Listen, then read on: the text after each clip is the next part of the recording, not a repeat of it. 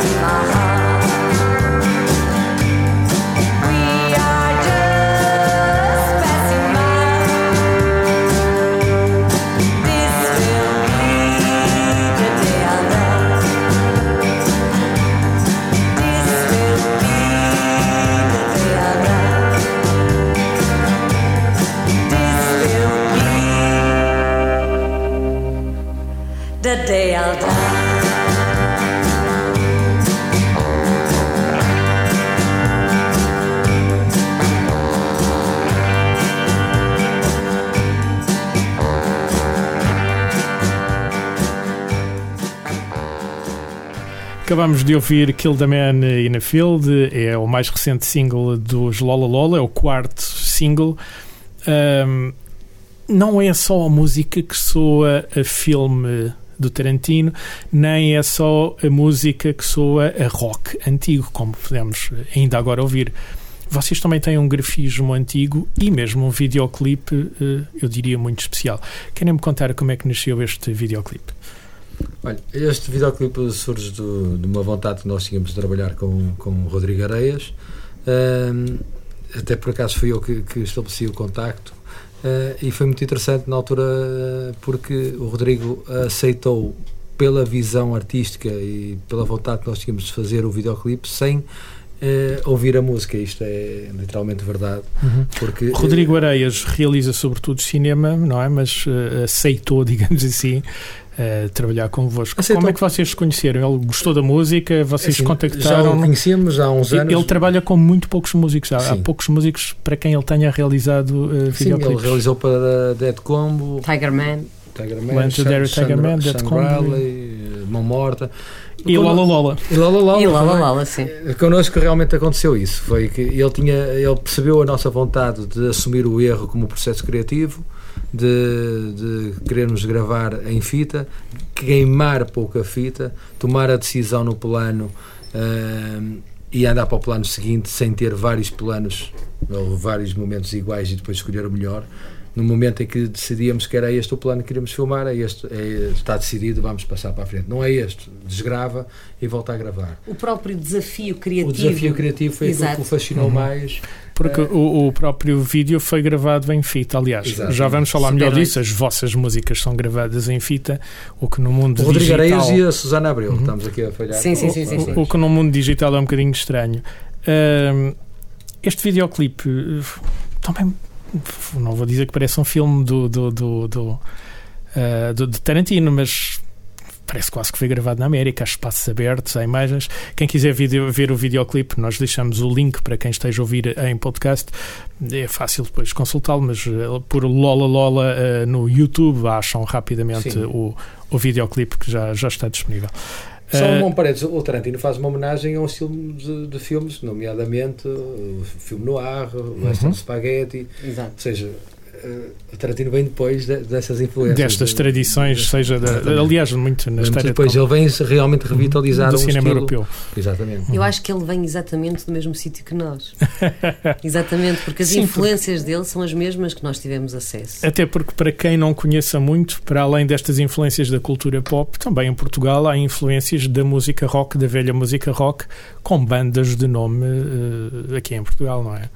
Sim. Os Diamantes Negros, por exemplo. Não é? Sim, isso já mais lá para trás, nos tornados a mais tempos, influenciados pelos, pelos tártaros. Negros, Tártaros, conjunto académico João Portanto, Paulo. aqui em Sim. Portugal também temos não só também temos na, na própria música eh, influências antigas deste, deste rock que cheira a rock Sim, clássico. o, Tarantino para nós é uma influência contemporânea Uhum. e Exatamente. não uma influência antiga. Antiga. As influências Exatamente. dele, como a Carla estava a dizer, e São as mesmas são as que mesmas as que as nossas. Que as nossas mais velhas. Não quer dizer que num sentido revivalista, mas num sentido de, de, de expressares artisticamente baseado, se calhar, naquilo que consomes. E por isso o resultado acaba por ir de encontro ao teu gosto pessoal, sem ser quase eh, estrategicamente direcionado. A coisa sai assim porque é aquilo que nós gostamos de ouvir e que gostamos de fazer. Mais do que.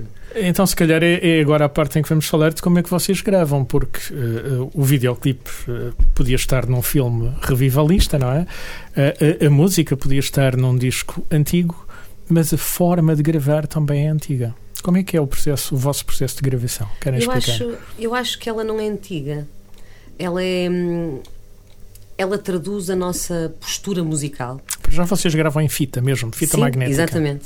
Nós, hum, nós gostamos de gravar o momento. Todos os nossos singles são uma decisão de eternizar o momento da banda.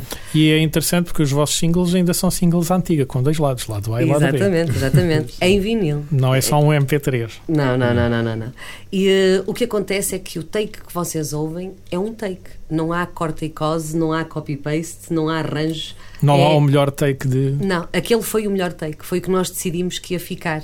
E para ficarmos com ele tivemos que ir desgravando os que foram feitos antes. Mas isso não é um risco. É, claro, e assim é que tem piada. E, e é um desafio criativo, principalmente. E vai de encontro, lá está, ao que eu estava a dizer, a eternizar o momento. Assim, toda a gente que ouve o disco esteve connosco a gravá-lo. É como se tivesse estado connosco naquele momento em que o gravamos. E o videoclipe acabou por ser exatamente igual. Por ser gravado em Super 8 e em fita, aquilo é traduzido quase sem cortes, porque depois houve. Nós até perdemos uma fita inteira. Há, há uma fita inteira que que queimou. passar por uma digitalização, Exato. Que queimou. Simplesmente queimou uma a fita. revelação Uhum. e depois é preciso, aí sim há um trabalho digital que é recuperar a cor verdadeira da fita, porque Sim. nós queremos passar aquilo para depois eh, para o formato Digital. e- digital, não é? Exato. Nós não conseguimos entrar E a cor muda. a cor muda. Então, teve houve de ser trabalhado. trabalho, mas realmente aquele plano que o cara estava a dizer bem, eh, que, que aparece, foi o plano que se decidiu em prol de outros que foram desgravados também. E, Porque não tínhamos fita para Para mais. chegasse. Não, e acho que não, mas eu acho que foi exatamente isso que convenceu Isto é- o Rodrigo e a Susana. É foi quase um esse processo desafio. de edição prévio. Claro, É, claro. Implica escolhas. Claro. no E desta- momento, no momento. sim, Escolhas no momento e risco. É e isso. desta forma, quase toda a gente esteve a filmar o videoclipe connosco. E quando estão a assisti-lo, passaram a tarde connosco.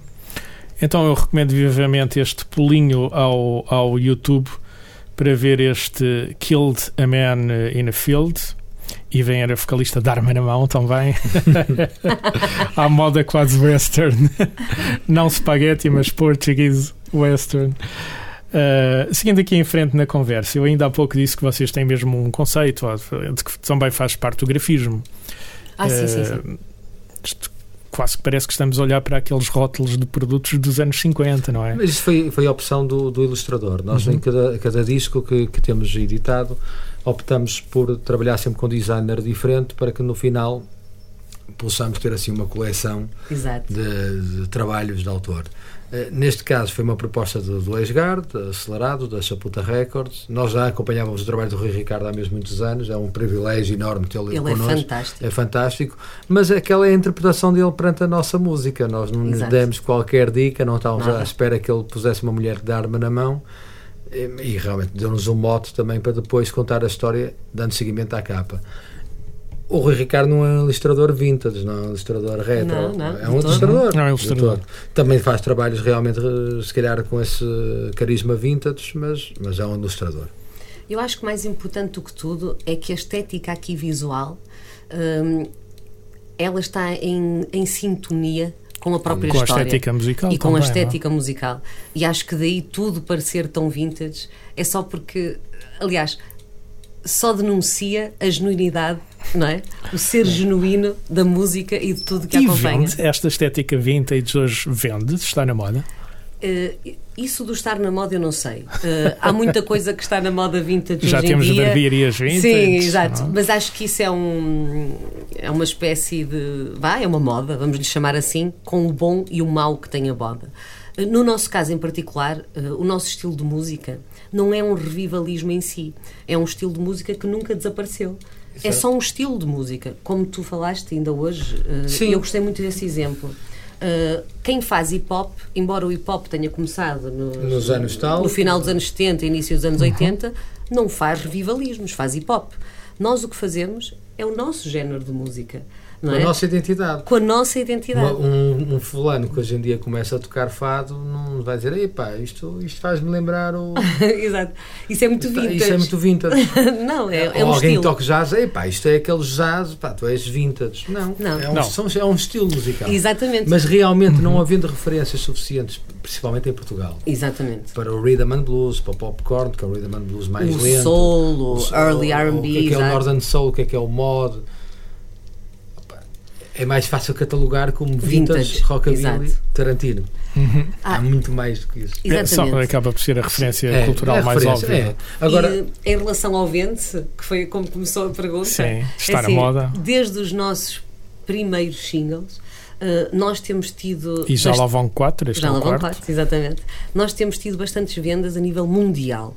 Ou seja, eh, logo isto ajuda-nos a, hum, a desligar isto da moda e a ligar isto ao estilo. Uhum. Há vários DJs de culto, há, há várias rádios, blogosferas que Aliás, trabalham. vocês eh, têm esse cuidado quando fazem os discos, dar este instrumento de trabalho aos DJs, não é? É um instrumento de trabalho. Um 7 inch, um 45 rotações, é Um single.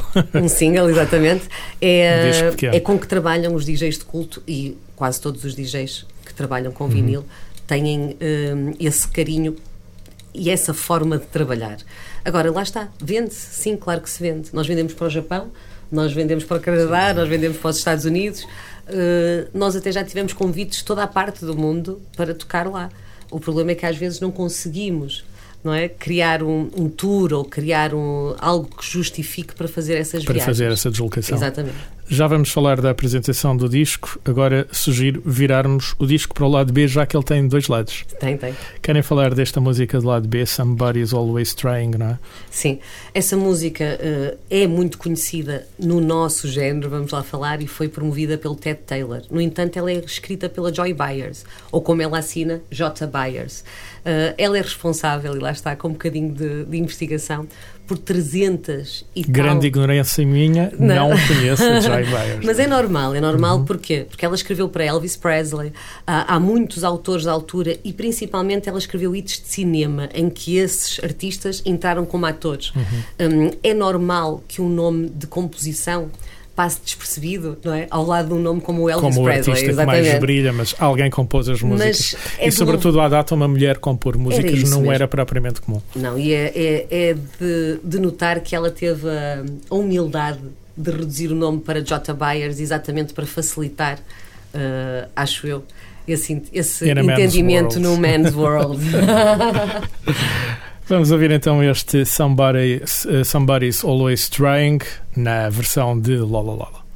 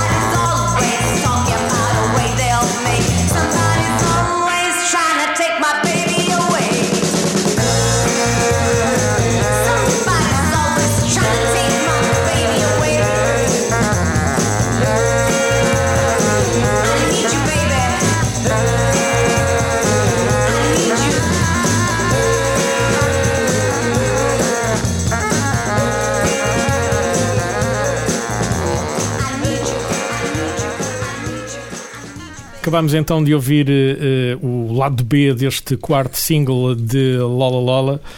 Uh, voltamos aqui à conversa. Uh, vocês gravaram, acabámos de dizer há pouco, em- de forma analógica, em fita, uma das formas mais antigas que podiam usar para gravar. Uh, e fazem muito uh, esta gravação então de takes que têm que ser únicos e irrepetíveis, não é? Não há ali grande espaço para as coisas correrem mal. Mas ao vivo também é assim. Isto aproxima-vos do som ao vivo, o som do disco, ou Claro. são mundos diferentes? Completamente. Nós, Não, atenção, completamente. só aqui uma, uma Uhum. pequena explicação: é que nós não gravamos todos ao mesmo tempo. Nós gravamos por secções. Uh, depois cada secção é que ocupa um espaço da fita. Da fita. Nós neste último disco gravamos num Tascam de 8 pistas. Os dois primeiros singles uh, gravamos num Fostex de 4 pistas. Mas, Mas, mas mas não, ficaram não é... limitados às oito pistas? Ficamos, claro. Pronto. Claro. Sim, sim, claro que Quem, sim. é, quem grava digitalmente está habituado a uma Uma infinitude infinidade, de efeitos, de camadas. Claro que de- até nos facilita um pouco a vida, quer dizer, o que nos dificulta, por um lado, a tomar as decisões e, e, elaborar na altura da gravação, facilita-nos porque na altura de tocar ao vivo, só, só ao vivo, Só ao o que está ali é o que nós gravamos. Exatamente. E o que é que dá mais pica? É Esta experimentação da fita. Eu, eu vou dizer a esta altura experimentação, porque se calhar o padrão é, é mais do gravar digitalmente. Ou, ou é o ir ao vivo e ter ali o público à frente? Sei Este é lá, momento de de- pausa. depois, sei lá. Não, porque são coisas. Eu, eu posso responder. Uhum. São coisas diferentes. Eu acho que ali o momento de gravação é de grande partilha e, e de cumplicidade da banda. E é um desafio para nós próprios e depois estamos a torcer por cada um, não é? Claro. Porque é, é engraçado, nós começamos sempre pela base, temos a bateria, o baixo, não é? A guitarra, depois vai a Carla cantar, não é? E estão eles a torcer para que esse take seja o que vai ficar. não é?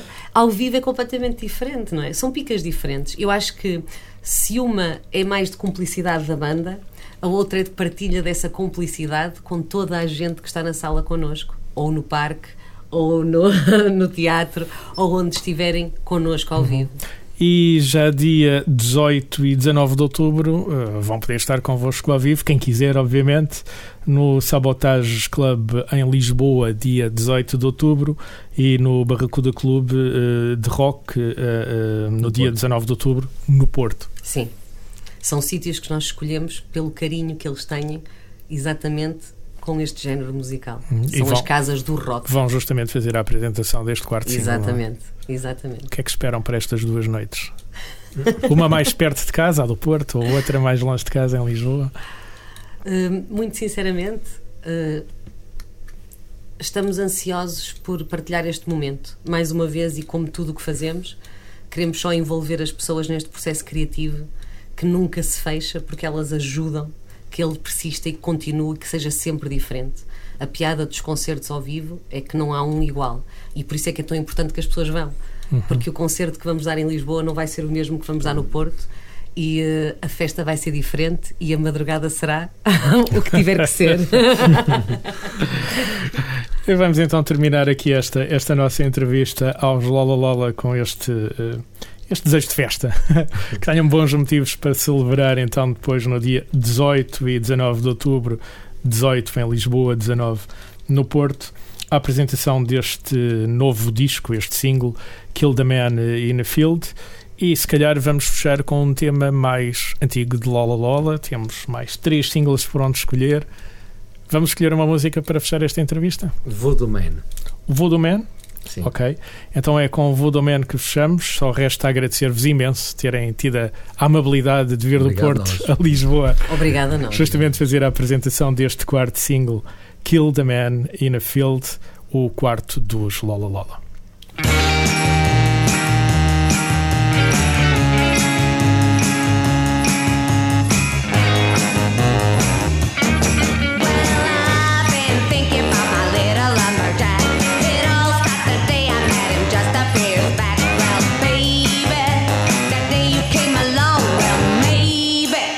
The day that I was born. Well, my lumberjack is quite a man that you can meet. Everybody says that he's the best man in the street. Well, baby, I thought they must be wrong. Well, maybe it was why I felt so strong.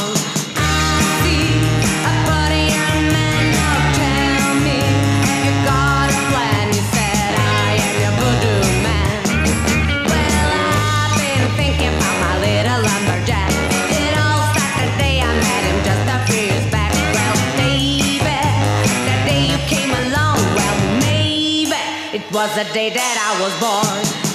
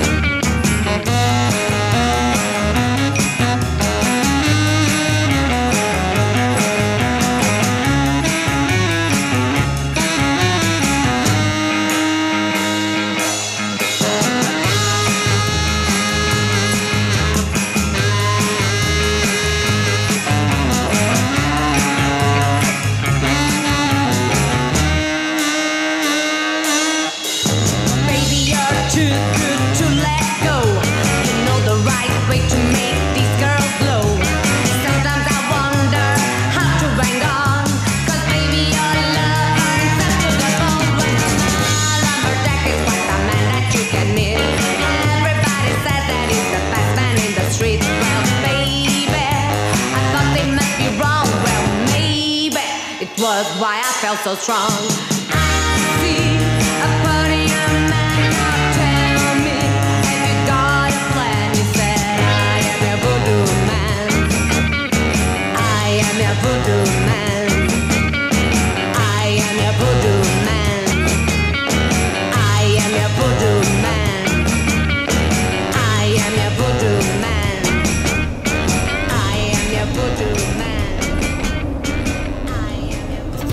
conversa em conversa, não damos ponto sem nó.